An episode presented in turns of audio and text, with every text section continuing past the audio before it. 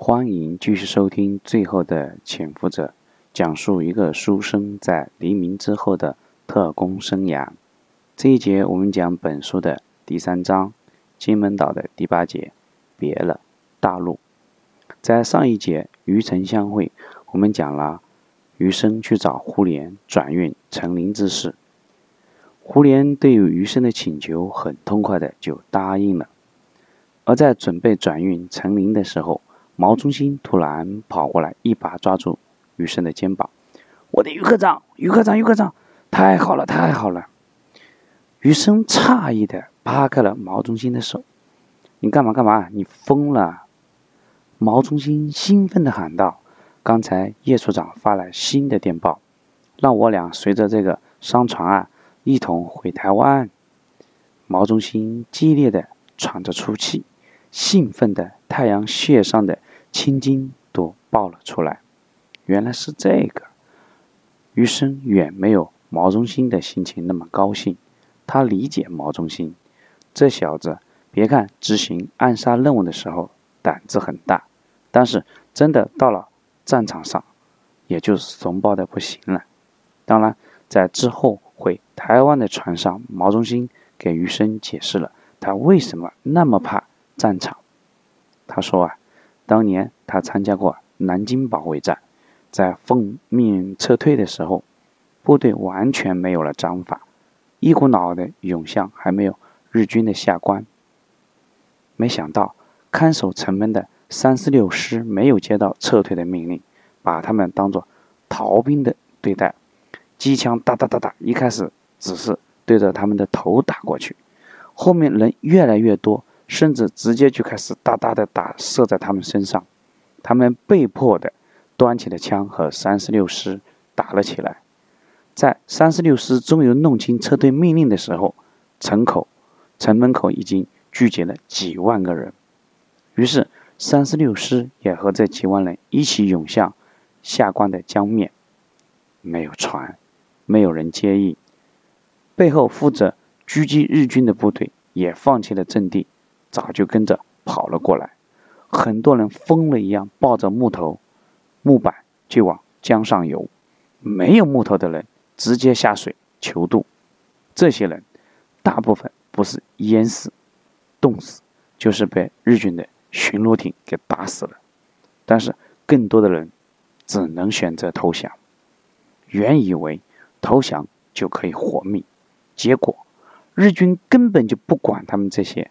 架起几百挺机枪，就是疯狂的哒哒哒哒哒扫射，几万人不是打死就是淹死，后者就是被踩死。机关枪扫射了一个小时以后，日本日军的步兵啊，端着这个刺刀，把那些没有死的人挨个挨个的一个一个又去捅，把他们个个都捅死，最后在尸体上浇上汽油点燃，大部分这种残骸都被推到江水里。毛中心说：“那个地方叫草鞋峡，他当时就在江边，他是躺在战友这个尸体边上啊，用战友的血把自己脸涂满了，装作尸体才躲过一劫。日军开始焚烧尸体的时候，他趁机在夜色中沿着江边溜走。这些恐怖的画面，日后很多年都在他梦里经常出现，所以他非常害怕战场。”余生对他表示了同情，他之前也觉得毛中兴和韩世昌、田九金他们不大一样。韩田二人虽然也当过兵，但是他们大部分都是什么皇协军、伪军，自然和这个在抗日战场上打个鬼子的毛中兴是不同的。也就是从这一次谈话开始，余生对毛中兴倒是有了几分新的认识。这个头虽然贪婪。有的时候还很残忍，但是他首先是一个军人，还有一部分底线的军人。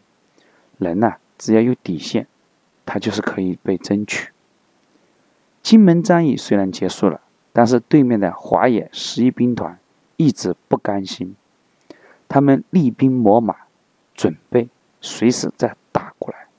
而且跟上次不同，这次他们还特意。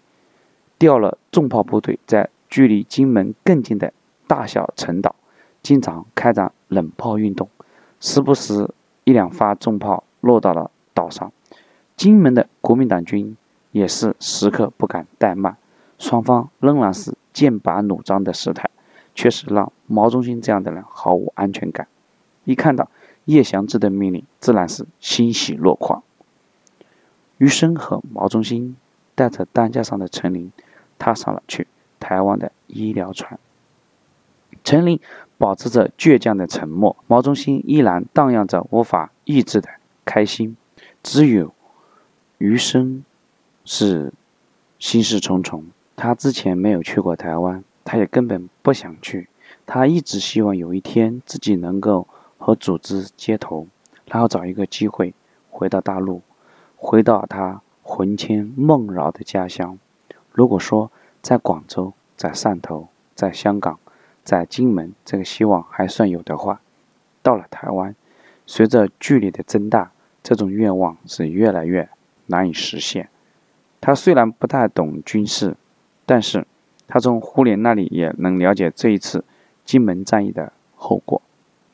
胡琏认为，有了这一仗，台湾基本可以保住了。他对蒋介石立足西南的策略表示很不看好，因为之所以四川现在无法还无战事，并不是解放军没有能力，而是解放军希望能够全歼国民党在大陆的剩余力量。所以，二野的刘邓大军在湖北、湖南、华中地区一带一直不动，他们就是在等四野主力收拾完白崇禧。一路打下广西和云南，封闭国民党西南部队的主力逃亡路线，再进军四川。这样的战法和当年忽必烈取南宋背道而驰，但是同样是一个大迂回、天才的策划。同时，胡琏也指出，这个大迂回的弱点就是让沿海的国民党部队有了喘息的机会。金门之战。就是这个机会的产物。毕竟国民党损失最多的是陆军，但是海空军损失并不大。凭借海空军的优势，再加几个精锐兵团，守住台湾、金门，问题并不大。所以以后金门将是双方对峙前线，解放军没有绝对把握，不会轻易再登陆金门。按照胡琏的设想，台湾甚至十年之内不会有。大的危险，这让余生就很是郁闷了。而且听了胡琏这通高见，他还对身在重庆的林峰产生了担心。他担心林峰会跟着国民党在重庆玉石俱焚，那个不是他的一个小小保密局内情能够避免的。现在，唯一让他有点希望的是，他应该能够加入保密局新组织的大陆工作委员会。那样的话，他还是经常有机会来往于台湾两侧，再次寻找机会和组织接头。当然，躺在担架上的还有他的半个希望，就是陈林，他预想中的以后的工作搭档。说的半个的意思，他也不知道陈林会不会信任自己。轮船一声长啸，缓缓地离开了金门岛。余生和毛中心站在甲板上，凭栏远照，大陆的海岸线在一片海雾中若隐若现。毛中心虽然兴奋离开了是非之地，但是这一走相当于远离故土。此刻他和余中心一样感慨万千。余中心发现，包括呃毛中心、余生他们发现，不光是他们，还有很多国民党的伤兵也围到了。船尾的栏杆处，远远望着那眼看似消失的海岸线，很多人眼眶里流下了眼泪。此一别，不知何年何月才能回到故乡；此一别，不知何年何月才能见到衰老的爹娘。别了，金门岛，别了大陆。好，关于第三章金门岛全卷，我们就讲到这里。谢谢你的收听。